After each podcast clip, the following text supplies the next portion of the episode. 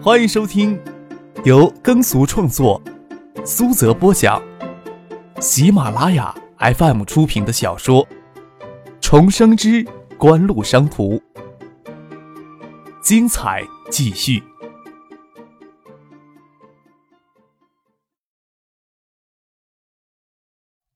第六百二十六集。北京正值秋高气爽的时候，空气里的沙尘也不多。出机场，一抹夕阳照在车窗上。张可与叶剑兵坐在车后厢里，为了方便北京分公司的姚坚在车上汇报工作，翟丹青下了飞机就主动坐到另一辆车上。张可也不晓得他是不是在躲自己呢。北京分公司并入锦湖商事体系之下。成为锦湖商事在国内华东、东北、西北总分支机构，受建业公司的领导。之前在北京分公司担任总经理的周一平调到锦湖商事设在建业的国内总部担任总裁，负责领导锦湖商事在国内的业务，成为了真正能独当一面的大将。周一平离开北京之后。就推荐之前他在北京时的副手姚坚接替北京分公司总经理的位子。叶剑兵笑着对坐在副驾驶位子上的姚坚说道：“起这两个月感觉如何呀？是不是有些轻飘飘的感觉呀？到机场来接我们呀？有没有可以照照镜子练习，让自己脸上表情更凝重一些呢？”都说气势压人啦。姚坚嘴里说着，也是说着笑。却是转过身来说话，在两位老板面前呀，我如履薄冰呀，哪里需要刻意的去练习呀？张可摇头而笑，挥了挥手，让姚青的身子转回去，随意的说话就行。从他的身上，张可多少能看到自己在前尘往事里的一点影子。三十岁不到就能够独当一面，对于没有什么家庭背景的人来说，当真要算得上是少年得志。想必私生活没有自己那么混乱吧？覆水难收呀！混乱过，再想毫无杂质的恢复到之前的状态就已经不可能了。在世为生，灵魂没有彻底得到淬炼。张可这时候倒觉得他与翟丹青之间的关系有些棘手了，自己的确也够混乱的。这时候，姚坚的手机有电话打进来，姚坚转过身来，歉意的笑了笑。又不能说下车接电话，又不能在车里在两位大老板面前谈业务，只是简单的说了两句，就将电话挂上了。回头跟张克、叶建兵解释道：“海州一家贸易公司想与我们在华北市场合作，这家公司的老总今天刚到北京。”啊！叶建兵应了一声。锦湖商事虽说刚成立没几个月，但是构架恢宏。北京分公司虽说只能算是锦湖商事旗下的一个二级分公司，但是所拥有的资源也绝非国内一般贸易公司能够相提并论的。姚坚怎么说也是一个人物，他们能做的就是要从这些人当中将能力充分的发挥出来，具体的事情要少发表意见，免得下面人无所适从。海州的那家公司呀，是不是龙玉贸易？张克却关心的问了一声：“他记得龙宇贸易差不多也是这时候开拓华北市场的。”客少，你也知道这家公司呀？刚才那个电话就是龙宇的总经理魏时玉亲自打过来的。姚坚回答道：“啊。”张克应了一声，手盖着脸思量起来。前尘往事里，自己也受魏时玉的赏识，才能够在龙宇集团内部快速升迁。并最终负责龙宇集团旗下庞大的各类专业仪器的贸易业务。当时给别人的感觉就是魏时玉好像有个女儿要着急嫁人一样。说起来，魏时玉对自己有造就的情谊，只不过魏时玉遵循着历史的轨迹，也会有极好的发展，倒是没有画蛇添足的必要。张可也就将魏时玉只当成陌生人来对待。听到姚谦说魏时玉主动要找锦湖商事商议合作的事情，张克脑子里倒是涌出更多的在这个世界未曾发生过也不会有的回忆来。前尘往事，人生虽然戛然而止了，可是自己还是那样的自己，似乎也没什么长进呀。没有长进呀！张克心里轻轻叹了一声，手指敲着眉头，跟姚谦说道：“这样吧，人家也是难得到北京来一趟，你将我们送到中央党校就可以了。”张克对海州的企业一向都是很照顾的，他这么说，叶谢兵与姚谦也不会觉得特别意外。姚谦点了点头，在车里就回拨了魏时义的电话，约好见面的时间，送张克、叶剑兵。到海淀区大有庄就折返回去见魏时玉了。张克与叶剑兵到北京来是见唐学谦的，到海淀区西碗桥过去一点路就提前下了车，约好在中央党校内部的酒店用餐。张克与叶剑平朝党校正门走去，马海龙等随行人员都留在车里，翟丹青也留在了车里。虽说官商交接也是正常。但是地方上的官员在北京还是收敛一些的好，乘着几辆豪华轿车进中央党校，指不定就会给唐学谦带去什么不好的影响。海州市的新市委书记指不定啊，也在里面学习呢。叶剑兵抬头看了看党校巍峨略显陈旧的大门，转过头来跟张克笑着说：“嗯，有可能吧。”张克点了点头。眼下能够确定的事情，就是中央直接决定海州市委书记的人选，应该是一个去海州镀金的角色。这种角色还是最难缠的。既然去海州镀金，职务虽然不高，但是背景却不会简单。哎呦，可能会有些不简单呐。叶剑兵笑了笑，唐学谦到江南省担任省委常委、常务副省长的事情已经成了定局了。中央组织部的程序也走得差不多了。虽说唐学谦还有一个多月才能结束在中央党校的学习，不过他在江南省的职务在十月初的江南省委全委会议上就正式的公布了出来。都这个时间了，海州市新市委书记的人选，张贺他们没有听到有什么风声吹来。虽说海州市委书记的职务悬而未决，唐学谦也是偏可以离开海州到江南省任职的。只是多少会显得有些不简单，但是苏玉群已经调离了海州，宋培明担任副书记、代市长，杜小山担任副书记兼组织部部长，再加上陆光义担任副书记兼人大主任。即使里面的内情不简单，新来的市委书记不够听说，完全可以由宋培明、杜小山、陆光义三人将他架空。但是能够和平共处，能够共同促进，还是和平共处、共同促进的好。再说到海州去镀金的人物，又不是什么善茬，即使得罪了，将来也是给锦湖发展上添一座挡路的山呢。哎，又能怎样呢？张可轻轻叹了一口气，说道：“今天呀，也不是过来研究这事儿的。”这时候，有一辆金色的凯迪拉克从党校正门驶出来，叶剑兵努嘴笑着说：“偏偏呀，咱们呀，你看看，这么小心谨慎。”人家呀，却是不管呐。那辆凯迪拉克经过身边时，虽说车窗贴着膜，看不清楚车里面人的相貌，却能模糊的看到车里的人在打量他们。张克心里觉得奇怪，中央党校还有谁认识他们呢？凯迪拉克挂着军区的牌照，开车的司机也似乎是穿着武警打扮。这车牌呀，可不是随便能买到的啊！叶剑平回头看了一眼。他也注意到车经过，车里的人在观察他们。张可看到唐学谦从校内往校门口走来，看惯了给人群簇拥的唐学谦，见他独自袖手走来，还真有些不习惯。有两个月没有见，唐学谦比在海州时要胖了许多。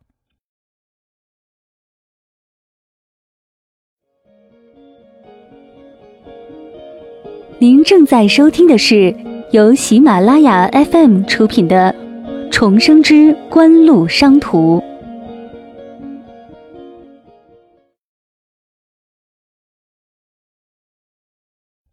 离开海州已成定局，唐学谦到北京来，就开始真正的对海州放手了。虽然还要继续掌握大局一段时间，但是具体而微的事情又不会特别劳心的过问。另外，还没有正式到江南省旅任。特别是消息还没有得到具体的确认之前，他又不便立即研究江南的情况，更没有江南的事务会麻烦到他，心宽则体胖。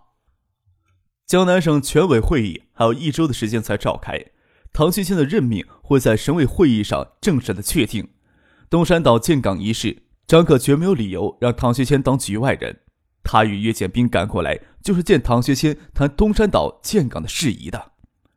相比较而言，徐学平与梁伟发主要负责全省的经济大局，像东山岛建港这种具体大型项目，唐学谦代表江南省出面协调最是合适的。特别是他还要在北京滞留一段时间。我呀，到北京不到两个月呀，人呐都胖了两圈了。唐学谦拍了拍腰间危险的赘肉，笑着跟张克打趣。对于叶剑兵，他却是很正常的握手招呼。之后看到许瑞平从校内走过来，不晓得他有什么事情耽搁，这才急冲冲的赶了出来。张克笑着问他：“你什么时候也来中央党校学习了？”哟，你这笑我没有资格呀！徐瑞平笑着问张克：“你每次呀出来都是前呼后拥的，其他人呢？都在外面等着呢。人进来太多，有些惹眼了。”张克笑着说道。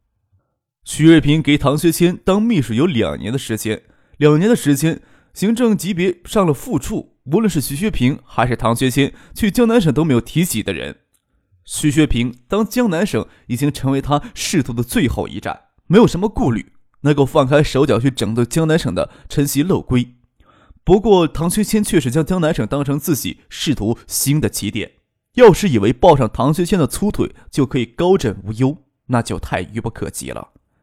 唐学谦要带一两个提及的人一起去江南，也没有比徐瑞平更加合适的人了。徐瑞平跟着唐学谦去江南省。起点总要比海州还要好一些。唐学谦算是对海州彻底放手了，徐日平就没有留在海州，这次先跟着到北京来，先挂名到海州驻京办事处。等到唐学谦的职务真正的调整过来，他可以随时的挂入江南省办事处的名下，然后再随着唐学谦去江南。中央党校内部的道路都是浓密的林荫遮蔽，夕阳斜晖从树木间撩起这来。仿佛给水泥路抹上了一层金色的光泽，林间的草丛还是碧绿，还没有露出秋后清冷的枯色来。他们选的餐厅看上去像是五六十年代兴建的会堂式建筑。走将进去，里面的装潢倒也算得上是金碧辉煌。他们进来用餐算是早的，餐厅里没有多少人。张可心想，即使到了用餐时间，大概也不会有多少人吧。进中央党校学习的都是中高级官员，且大多数都是手握实权。像唐学谦想过得舒服一些，生活完全可以让海州驻京办事处照顾的无微不至。特别是那些无孔不入的商人、地方上的父母官进京学习，他们怎么又会放弃如此良机，不敢过来跟父母官亲近呢？张可跟唐学谦介绍起这些天来东山岛建港的实际进展，笑着说。兴亭市的市委书记阚维涛倒是急着要来见唐某问你呢，可惜这时候啊还师出无名呢。唐学谦与卡维涛直接接触，也就仅限于上回在香港国际机场给卡维涛截住的那一次。这些天来也在研究江南省的一些材料，从卡维涛以往的履历与人望来看，知道这个人还是相当有着政治抱负的，也有能力与干事的魄力。这次东山岛建港。未来还要大规模的发展港口经济，兴亭市受惠幅度之大，已超乎一般人的想象。可以预见，兴亭的经济发展速度将远远超过江南省的其他地区，即使超越金山，也不是太难以想象的事情。那卡维涛未来在江南省的地位就不容忽视。唐学谦不会因为即将升任副省部级而对卡维涛有所轻慢。再说，他已经将江南省当成他仕途的新起点了。做好了在江南省扎根立足的十年准备，在江南省需要一批政治上的盟友与支持者，而不是简单的去依赖徐学平。就像锦湖在江南省的利益，也不是三四位身居高位的官员就能够保证的。唐学谦看着张克，虽说从小看他长大，他的脑子里运转的东西还真是超乎想象的。唐学谦笑着说：“有什么师出无名的？卡维涛到北京来，作为朋友呀。”也是可以聚一聚的嘛。那坎维涛近一两天来，肯定是要来趟北京的。张可说道：“叶哥这段时间会留在北京，我也会在北京多留两天。有机会那就见一面吧。虽说东山岛建港一事才刚刚抬出水面，兴亭市里的准备工作却很充分。再说卡维涛有些担忧，不知道什么时候华人资本逃离印尼会戛然而止。我想他是希望将一些工作抢在前面做完，不然等到省里部委里将工作理顺，少说也要三五个月的时间。正式动工兴建可能要拖到明年了。印尼政局不会永远动荡下去。印尼亲美且强势的政治领袖上台来稳定政局，华人资本撤离印尼的趋势就可能得到遏制了呀。唐学谦问道：“你给我交个底，融资的事情到底有多大的把握呀？”这里也没有外人，就将底说给唐伯伯你听也没有什么。张克笑着说：“锦湖商事、南洋海运等相关方面早就开始了筹建的资金了。”加上东海联合钢铁集团、杨浦船业的出资，现在我们正积极将新加坡港口集团拖进来。就算华人资本从印尼撤离到现在就戛然而止，十多亿、小二十亿的美元融资也不成问题。关键呀，还是国内的问题。但是这个点儿我不能随便的交代出去。之前也就告诉了徐伯伯一声，对其他人都是守口如瓶。我也不是刁难别人，只不过我们不去刁难别人，就会给别人刁难呐。唐学谦笑了笑。江南那边不会存在什么问题，但是这个项目要在部委里过好几道关卡，部委里的关卡可不是那么好过的。官场就是一个大染缸，地方与部委都是大同小异的。若是融资没有着落，还可能随时给错过这次机遇。部委里的官员怕要承担拖延的责任，事情会紧着办。中央大佬对东山岛建港留心的曾如胜也会盯紧下面的部委。要是让他们知道融资已经不成问题了，自身的怠慢情绪几乎是肯定的，指不定还会跳出两三只拦路虎出来。曾如胜那时候反而又不会站出来帮着说话了。张口与叶剑兵都没有将东山岛建港的事情托人往曾如胜副总理的耳朵里吹风。曾如胜副总理八月间到金山视察灾情，提到东山岛建港一事，有可能是他心血来潮，关心起地方的经济建设。毕竟东山岛建港一事提起都有十年时间了，有可能是其他人将这事儿传到他耳朵里的。只是里面究竟是怎么一回事，张可与叶兵都没有去探清清楚，怀疑是卡维涛背后关系不浅。只不过这时候还不便直接去套卡维涛的口风。总之，随着东山岛建港项目逐渐往前推进，背后的事情会水落石出的。张克告诉唐学谦。后天是顾长庚老爷子七十九岁的散生日，会摆几桌私宴，不会专程发请帖。到时候会打电话请唐伯伯一起过去聚一聚。我先跟跟唐伯伯说一声。另外，叶哥明天将叶老爷子从建业接来，唐伯伯，你倒是得将明后两天的时间空出来的哦。行。唐学谦爽利的答应下来，他也不可能不答应。唐学谦这次升迁可以说是一次较偶然的机遇。也是看到在仕途上更广阔的前景，但是他是从地方上升上来的，在中央没有什么人脉资源，这将是制约他日后在省部级职位上发展的最大瓶颈。虽说锦湖发展走出海州以后，就与叶家、顾家有着紧密的联系，但是之前的唐学谦一直都局限于海州一偶发展，倒是没有多少机会跟叶家、顾家的成员结识，与叶家的叶真民、叶柱民。顾家的顾星宇、陈兴明等人也仅仅算是认识而已，并没有深交的机会。顾家平时里不张扬，顾老爷子即使要过散生日，也是家里人小聚一下。这次摆几桌私宴，可以说是专门为了唐学谦安排，甚至还将叶家老爷子叶祖范从建业接了过来。这些年来，官场上的升迁调任都形成了固有的规律，即使有着深厚的人脉关系。也不一定能够出人头地。当然了，没有人脉关系，唐学谦能够在五十岁之前走到常委副省的位子，可以说是已经极致了。政治资源是有限的，即使叶家、顾家利用全部的人脉关系，也只能培养出一两个核心人物出来。唐学谦能不能分享叶家、顾家的政治资源，再上一层？除了锦湖与叶家、顾家的盟友关系之外，还需要唐学谦自己获得他们的肯定才行。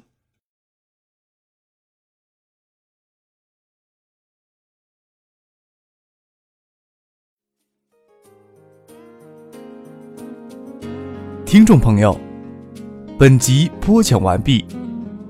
感谢您的收听。